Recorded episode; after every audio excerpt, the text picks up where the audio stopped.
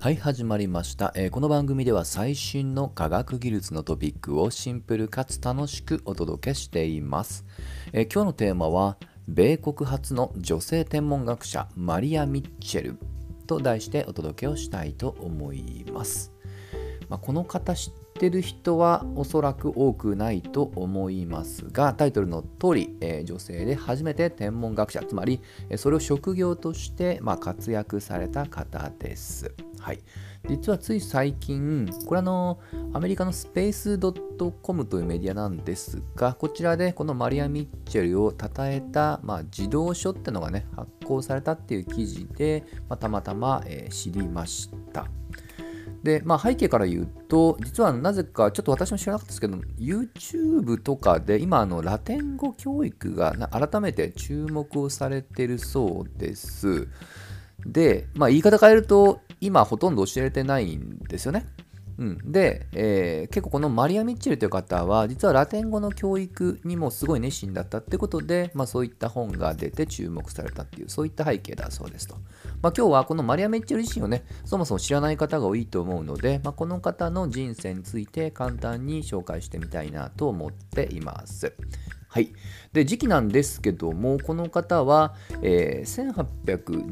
1818年ぐらいに生まれましたので大体19世紀の、まあ、中頃から後半ぐらいに主に活躍された方だと思ってください。で実はあの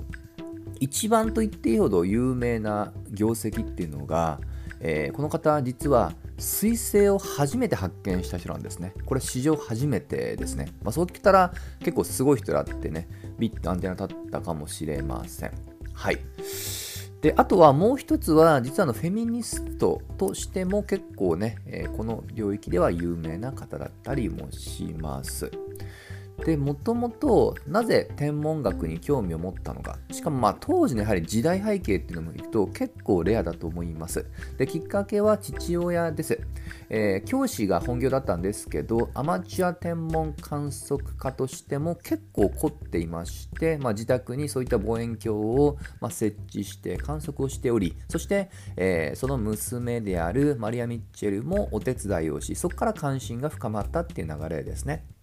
で実は、えー幼少期だけじゃなくって、まあ、そのまま大人になってもこのまあある意味共同作業っていうのは続けました。はい、でこの先ほど触れました人類史上初めての水星発見も実はその環境の中つまり父親とのまあ共同作業の中で、えー実はまあ偶然と言いますかね発見しました時代としては1947年の秋の話です。1847年ですね。まあ、ですので、えー当時で言うと、まだ江戸の末期あたりですかね、日本で言うと。はい。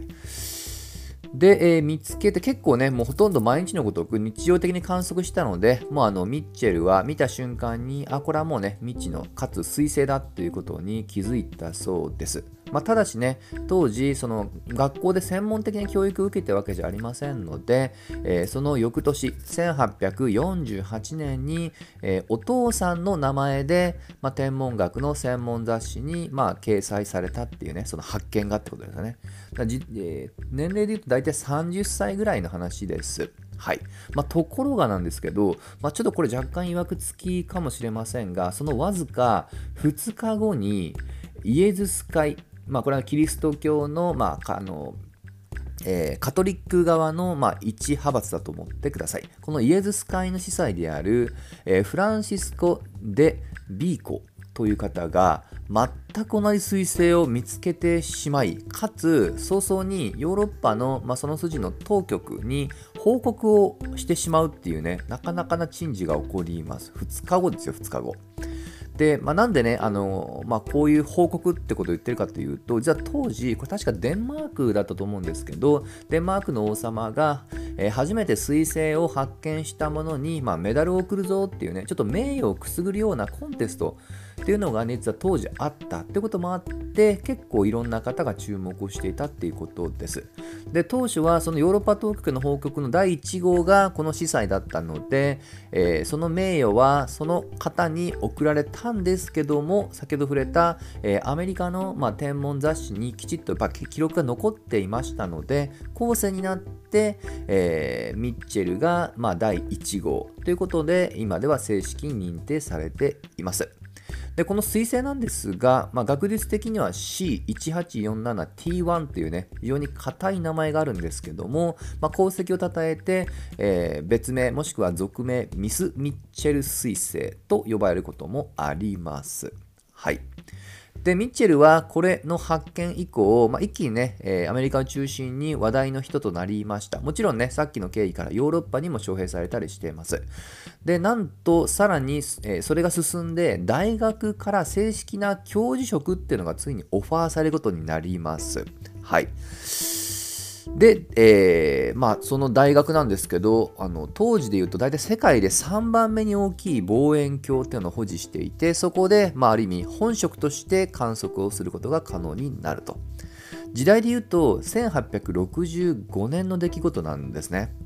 まあ、ちょうど江戸が終わって、えーまあ、大政奉還がもうすぐ始まって明治が始まろうとしている時期ですよね。まあ、そういった中に、えー、アメリカにおいては女性のもしかしたらこれ初かもしれませんが正式な性教授っていうものをねオファーがあったっていうのはねなかなかなレアなあのケースかなと思います。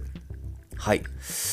で、えー、本業になった後も、このミッチェルさんの関心っていうのはね、えー、もちろん水星だけじゃなくって、主に太陽系の惑星の観測中心に広がっていきます。例えば有名どころで言うと、えー、太陽の黒点ってありますよね。黒い点と書いた黒点。えこれはね、え以前から仮説っていうのはね、いくつかあったんですよね。実はあれは穴っぽこ、穴が開いてる、あの、失礼。えこれはどちらかというと、その黒い何かものがあるんじゃなくって、むしろ逆で、何もない空洞だよっていうね、そういった仮説が出てきたんですけども、まあ、そういったものを本格的に、えー、定点観測、継続的に観測したのも彼女が初めてと言われているんですね。はい。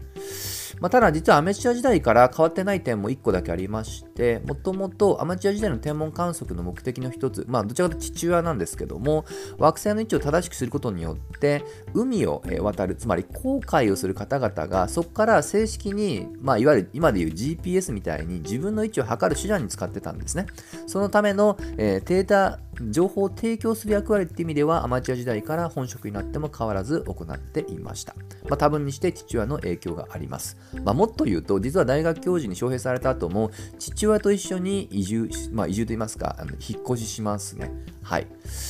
まあ、もう少し言うと、結構ね、あの家族を大事にする方で、まあ、終生、本当にあの亡くなるまでずっと、まあ、肉親、そしてその妹及びその家族たちとほとんどずっと一緒に過ごしていたとも言われています。でもう一つ、えー、注目されているのがまさに冒頭記事の通りこの方結構教育にすごい熱心に、えー、まあ、情熱を傾けた方としても知られております